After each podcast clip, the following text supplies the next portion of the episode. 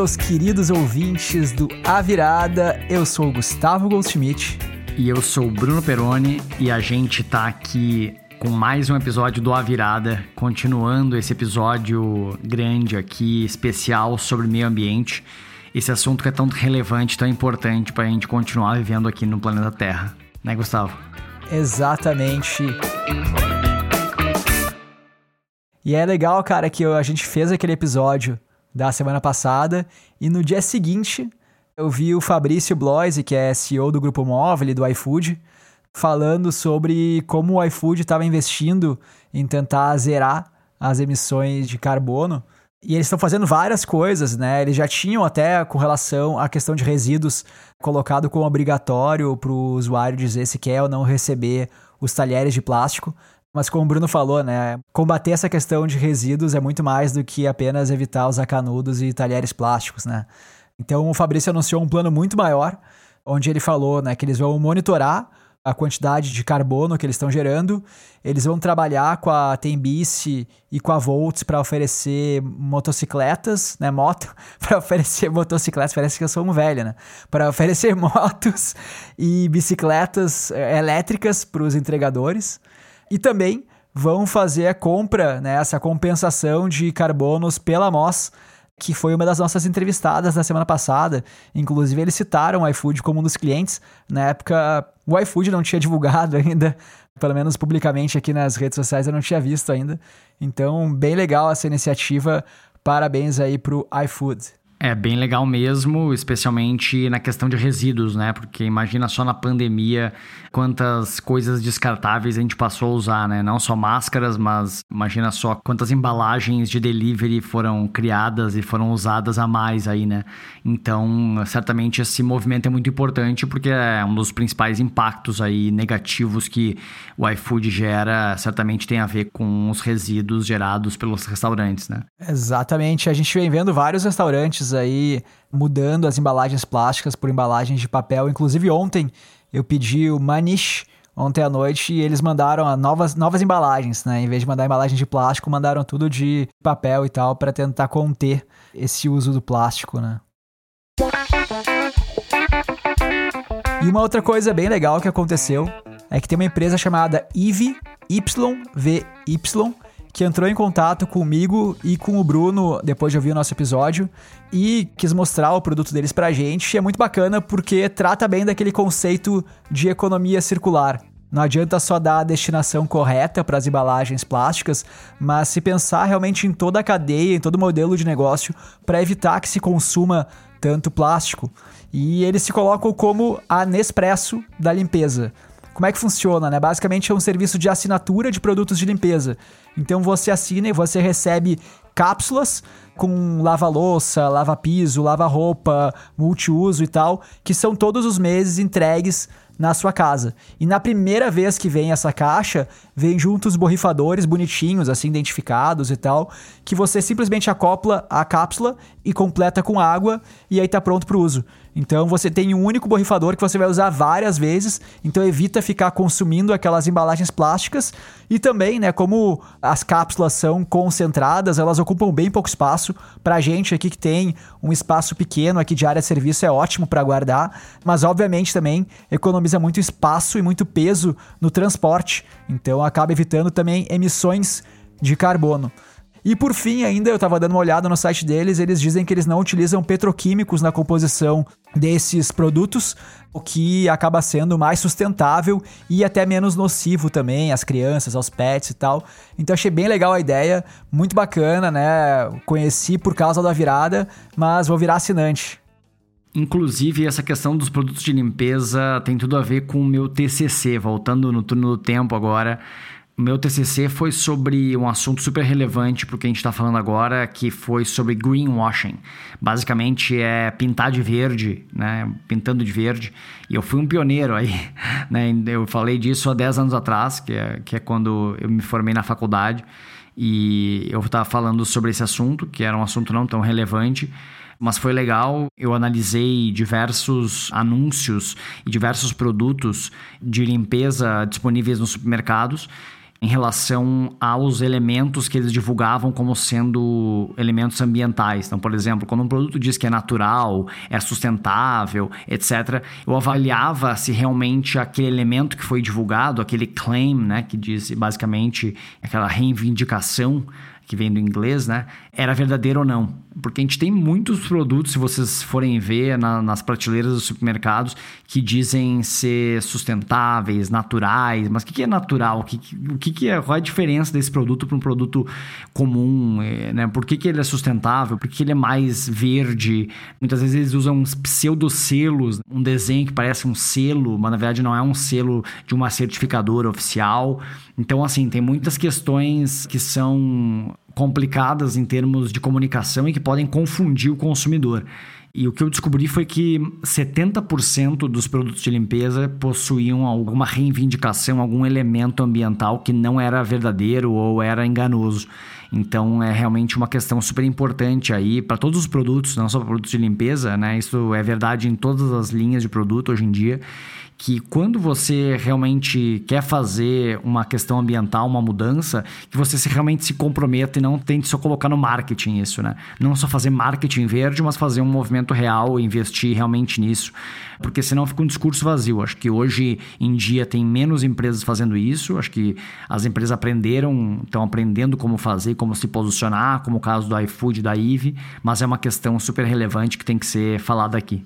Legal, Bruno. Eu estava ouvindo você falar eu estava lembrando também daqueles produtos alimentícios aí que também não só, não só falam que são verdes, mas falam que são saudáveis. Eu acho que é a mesma coisa, né? Também você encontra bolachinha recheada lá, escrito saudável. então, isso acontece aí para outras áreas também que o consumidor agora tá levando em consideração na hora de comprar o produto. Mas essa parte saudável vai ficar para outro episódio, né? Vamos em frente.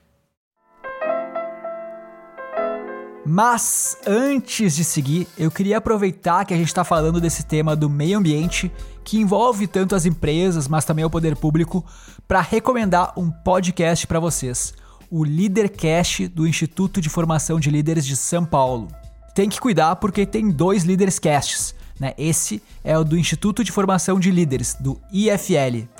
E como o próprio nome diz, o Leadercast tem o objetivo de formar líderes.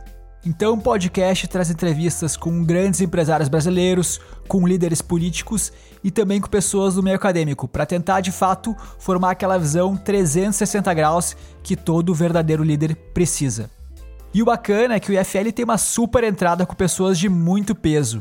Então, tem episódios que entrevistam pessoas como Salim Matar, fundador da Localiza e ex-secretário da desburocratização do governo, a Cris Arcangeli, que é muito conhecida da grande mídia, o Bernardo Vinick, vice-presidente da Oi, entre vários outros nomes bem bacanas. Então, se você está procurando um podcast legal para ouvir, confere lá o Leadercast do Instituto de Formação de Líderes de São Paulo, o IFL. Eu vou deixar o link aqui na descrição do episódio para facilitar para vocês. Agora sim, vamos em frente.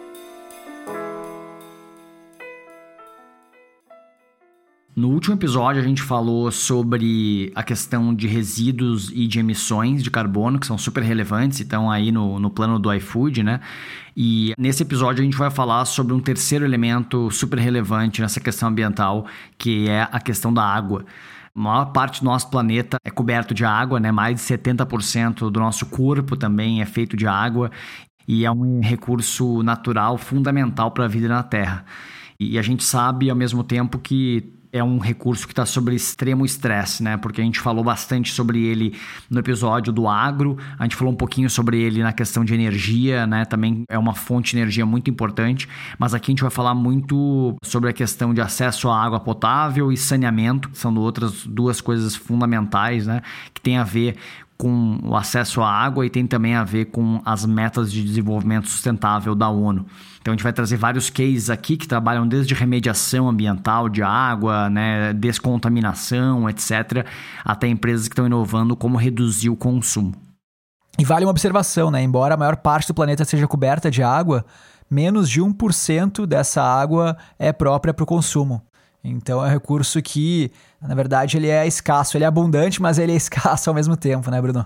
É, esse seja um dos maiores paradoxos, talvez, que fica difícil das pessoas enxergarem. Quem vive em grandes cidades e que onde a água está presente em abundância, não consegue enxergar essa visão. Já quem mora em áreas isoladas ou quem depende da agricultura, né, acho que aí consegue enxergar essa questão da água com mais força.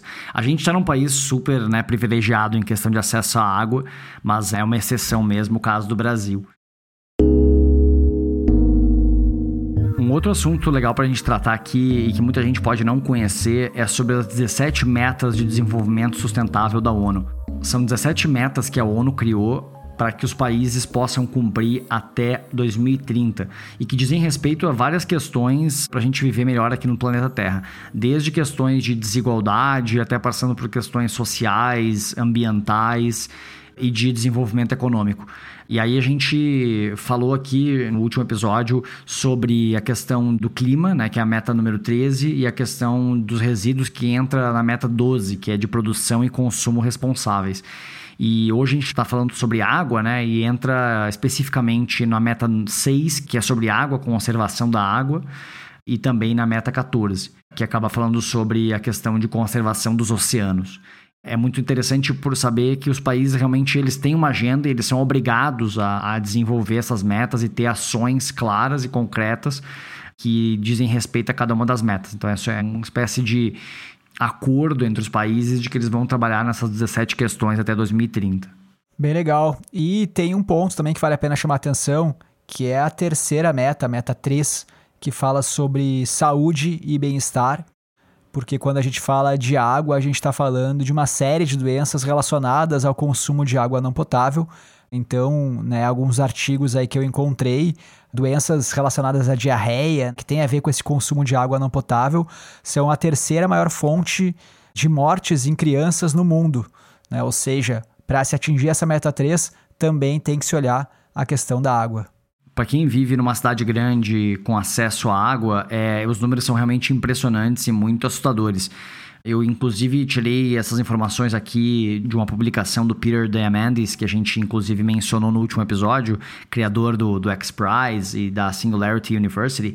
E ele fala que 900 milhões de pessoas no mundo não têm acesso à água potável, não têm acesso, pelo menos, facilitado e direto na sua casa e que as doenças relacionadas à falta de água e saneamento é uma das principais causas de morte pelo mundo. E mais de 3 milhões de pessoas morrem todo ano por causa dessas questões de diarreia e outras infecções e doenças relacionadas à falta de água e saneamento. E ainda segundo a ONU, em 2025 se estima que metade da população vai estar em locais que podem ter problemas de acesso à água. Então, certamente é um dos assuntos mais relevantes e, e críticos hoje em termos ambientais, e por isso que a gente decidiu dedicar um episódio inteiro sobre água. E os números de saneamento básico aqui no Brasil, então, são ainda mais assustadores, né, Gustavo? Exatamente, o Brasil não ia deixar por menos, né? Aqui no Brasil, quase metade da população não tem esgoto tratado, 47% da população, e quase 15% não possui água tratada. Então eu lembro muito de uma fala do Edu Lira, da Gerando Falcões, que ele diz que o homem vai pisar em Marte e a gente não vai ter conseguido eliminar a pobreza da Terra. Que quer dizer assim, pô, a gente tem tecnologia para pisar em Marte, a gente não conseguiu, a gente não focou aqui em eliminar a pobreza da Terra, que a gente com certeza, se focasse nossa inteligência, nossos recursos, a gente conseguiria. Eu penso a mesma coisa da água, né? A gente sabe como tratar a água, a gente sabe como cuidar da água e a gente não está colocando nossos esforços nisso. Por isso, eu acho que é muito válido a gente querer chamar atenção para esse assunto aqui no A Virada também. E outro dado que é tão assustador quanto esse é que no Brasil, hoje, praticamente 40% da água que é retirada do meio ambiente é perdida no transporte até o consumo. Isso significa 6,5 bilhões de metros cúbicos por ano em transporte são perdidos. Eu até olhei aqui um pouco sobre as reservas mundiais para tentar dar uma proporção desse tamanho. O Brasil hoje é o país com maior reserva de água doce do mundo, são 8.647 bilhões de metros cúbicos da água. Ou seja, o que a gente desperdiça nesse transporte é cerca de 0,1% da água total que tem no Brasil. É claro que muita dessa água retorna depois para as reservas, né? evapora, chove, etc. Mas nem tudo é recuperado. Então, vale a pena chamar atenção para esse número. 38,5%, para ser mais exato, da água que a gente tira do meio ambiente é perdido. Né? E o prejuízo que as empresas têm com isso é cerca de 12 bilhões de reais por ano.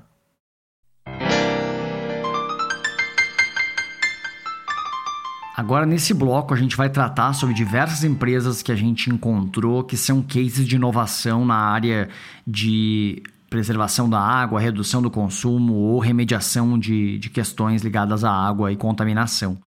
Para começar, eu selecionei aqui duas empresas super interessantes que estrearam na Bolsa do Brasil e que tem a ver com gestão ambiental e gestão da água. Uma delas se chama Ocean Pact, uma empresa que hoje fatura 400 milhões de reais, mas que há poucos anos atrás faturava 100, uma empresa que está crescendo bastante e que trabalha com diversas questões interessantes relacionadas à gestão ambiental no oceano especialmente ligada à cadeia do petróleo e gás. Então, ela basicamente ajuda as empresas de petróleo que extraem uh, em alto mar, no Brasil, aqui, né? No pré-sal, etc., a fazerem o manejo ali, também a redução quando vaza óleo de maneira eficiente e também fazer a manutenção desses equipamentos para que evite esses impactos ambientais.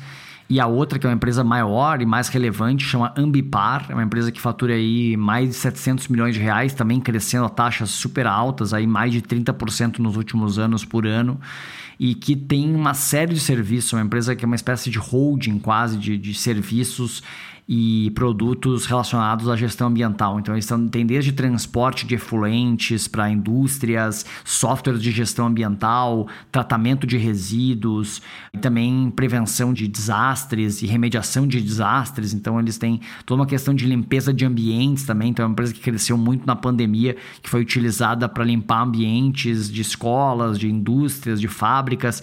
Então, é uma empresa bem interessante. As duas estrearam na bolsa e são empresas que vale a pena acompanhar e que tem a sua atuação diretamente ligada à gestão ambiental.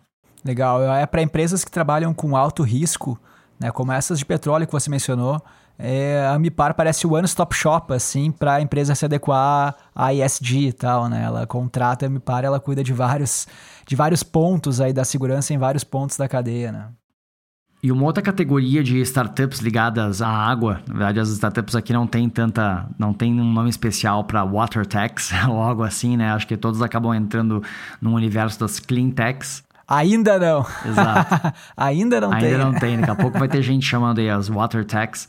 Mas uh, tem muitas empresas que trabalham aí nessa questão de remediação, ou seja, de recuperação de água contaminada, né? Como alguns serviços lá que a Ocean Pact tem.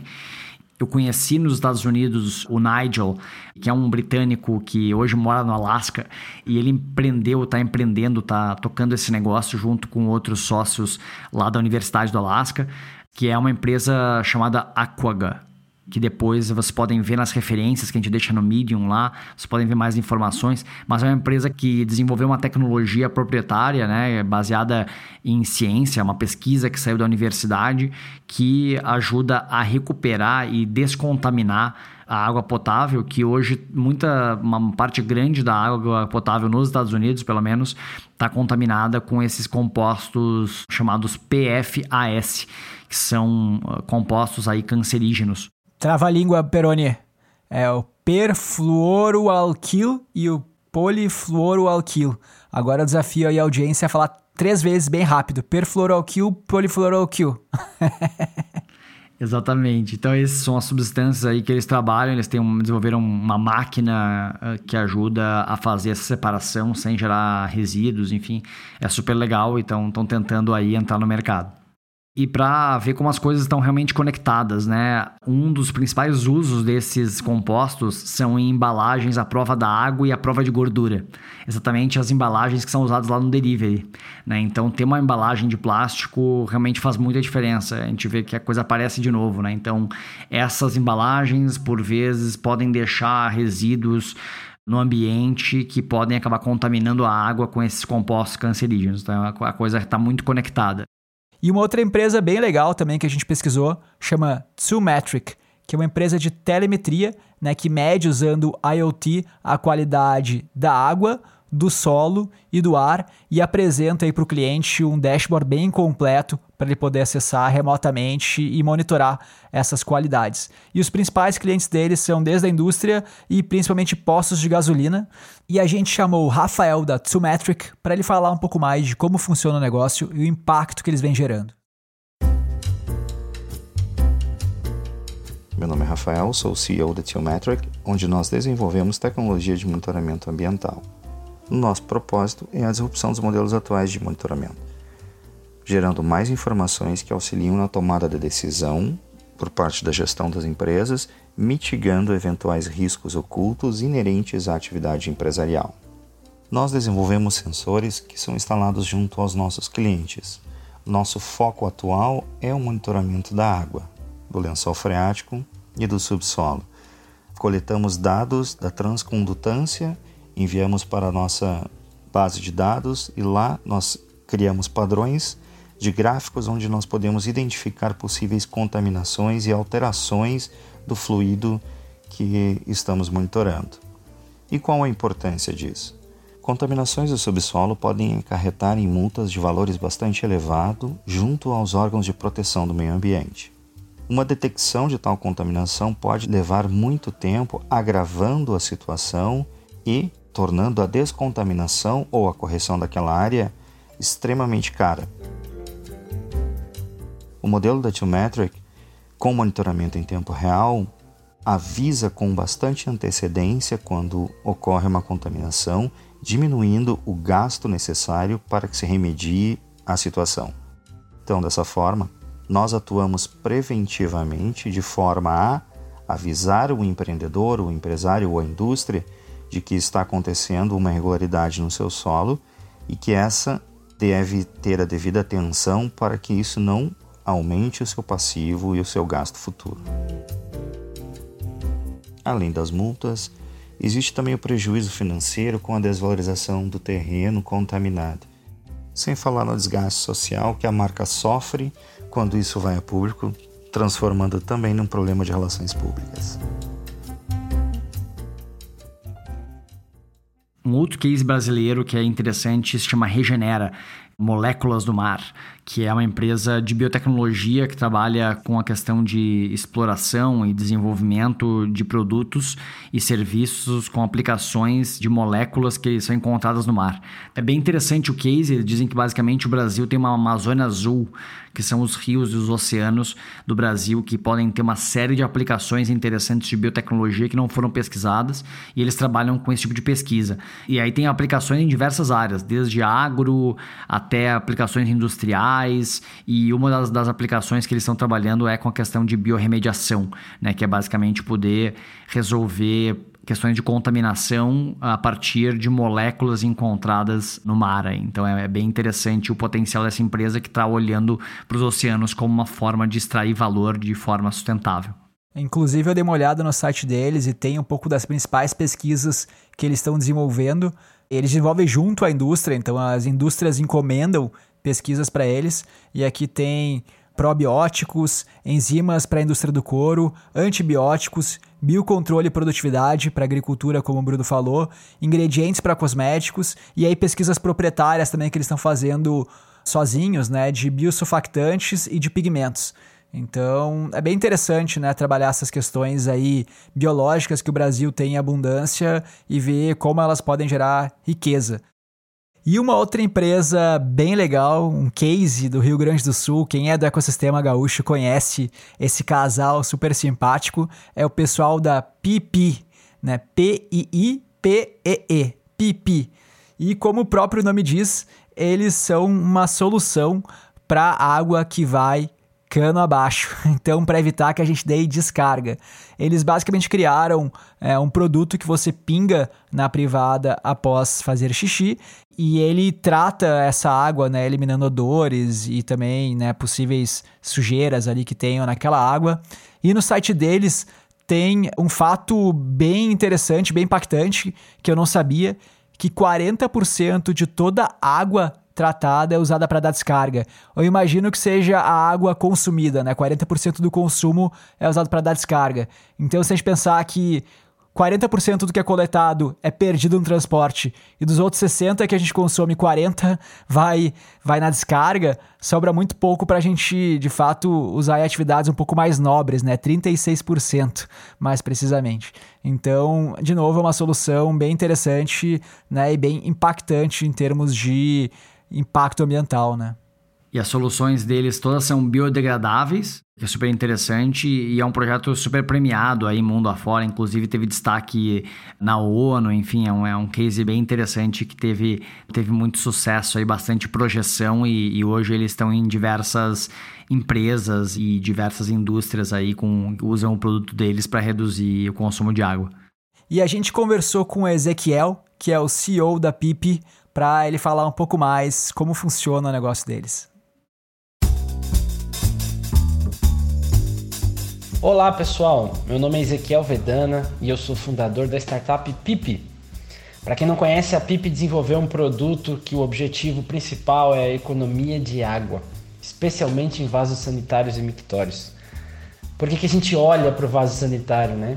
Tem um dado da ONU que indica que até 40% de toda a água que é tratada no planeta ela é utilizada apenas para abastecer vasos sanitários. Aqui em São Paulo nós temos a Cantareira, que é o maior reservatório, né? Somente da Cantareira, em média, 42% do consumo diário é para abastecer vaso sanitário. Numa residência, o vaso sanitário sozinho pode representar até 35% do consumo de água no mês inteiro. Nas empresas, esse número pode chegar até 80%, principalmente nas áreas administrativas ou até mesmo é, nos escritórios e prédios comerciais. Então, olhando para esses dados, esses números, foi que a gente desenvolveu o PIP. Né? Basicamente, o PIP ele é um líquido feito à base de extratos naturais, fontes vegetais e biodegradável e que trabalha nas características da urina. Ele remove odor, altera a cor, higieniza e perfuma, substituindo a água. Então, toda vez que você for ao banheiro para urinar, ao invés de acionar a descarga e gastar 8, 10, até 12 litros ou mais, né, 12 litros de água ou mais, com o PIP você precisa apenas de 1 ml. Né? Então esse 1 ml vai fazer toda a função de perfumar, remover o moldura, alterar a coloração e higienizar o vaso sanitário. Um outro ponto bem interessante é que esse 1 ml é mais barato do que a água que você pagava ao acionar uma descarga. Então você também economiza dinheiro. Né? Então esse, esse é um dos fatores bem interessantes é, que os nossos clientes acabam percebendo como benefício de produto. Nós estamos no mercado já faz mais de cinco anos. Né? Hoje nosso foco está dividido em duas partes, duas frentes, eu diria.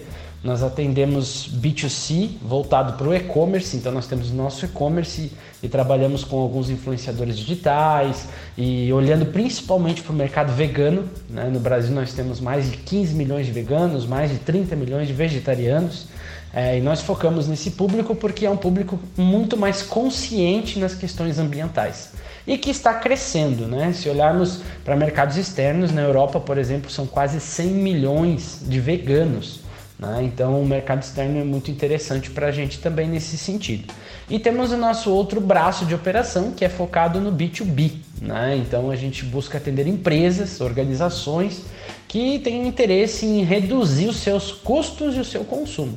Né? Então imagina uma empresa que tem, por exemplo, no Rio Grande do Sul, nós temos um cliente que hoje ele tem mais de 20 mil colaboradores. Nós estamos falando de mais de 100 mil descargas ao dia. E ele é uma indústria, ele não parou de funcionar, de trabalhar agora na pandemia, por exemplo. Né? Então são mais de 100 mil descargas por dia, cada descarga aí consumindo de 8 a 12 litros, a gente tem uma média de 10 a gente pode falar tranquilamente aí um consumo superior a um milhão de litros de água por dia desperdiçados apenas em descargas. Né? Então, esse é o impacto que a gente consegue gerar para o cliente, para as pessoas e para o planeta. Né? O, o, nosso foco principal é, é, realmente causar esse impacto cultural.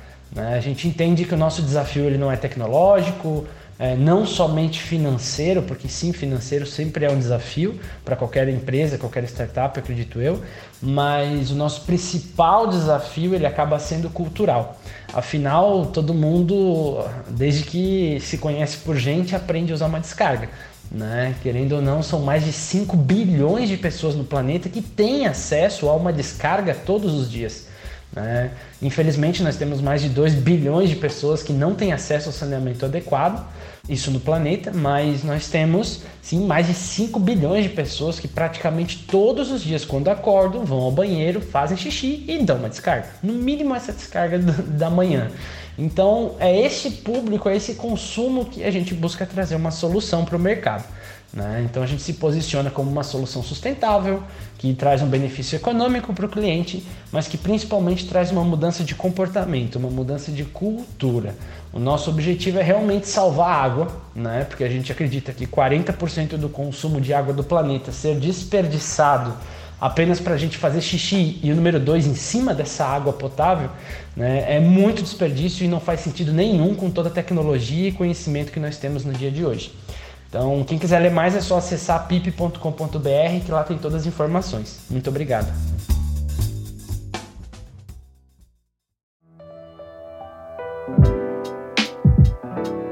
E para fechar, a gente sempre gosta de trazer uns cases mais futuristas e interessantes, disruptivos aqui no A Virada.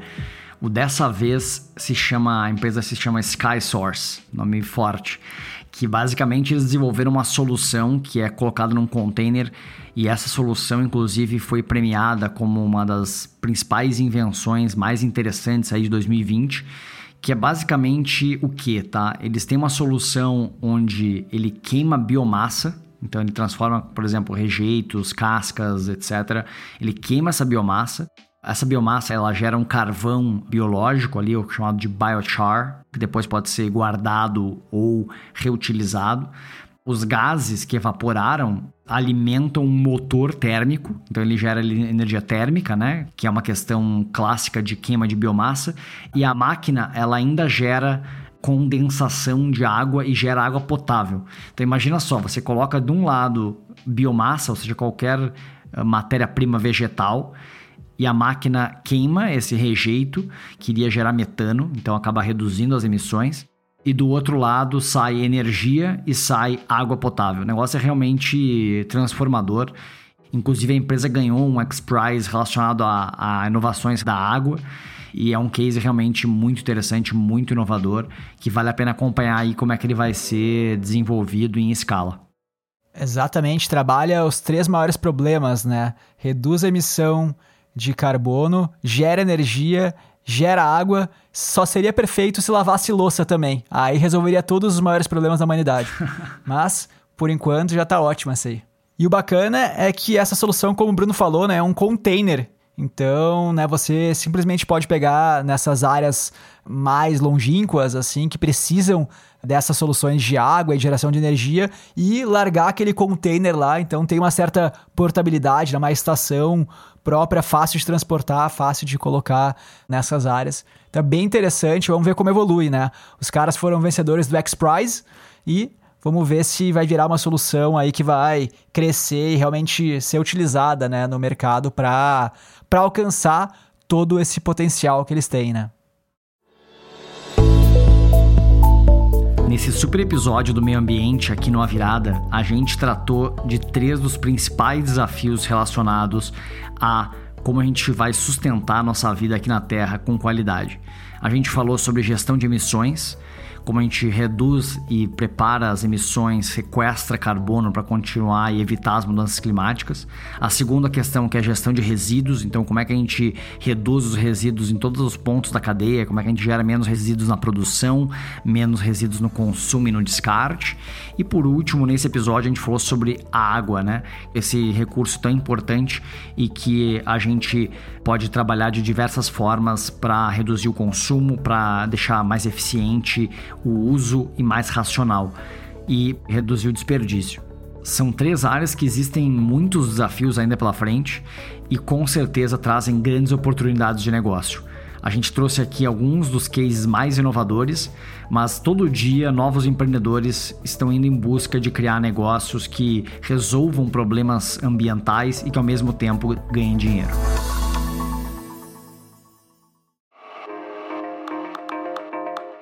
E se você achava que hoje a gente não ia pedir para você seguir ou assinar a virada, vocês estão muito enganados. Né? Então, se você ainda não segue ou não assina ou a virada na sua plataforma de podcasts favorita, faça isso agora.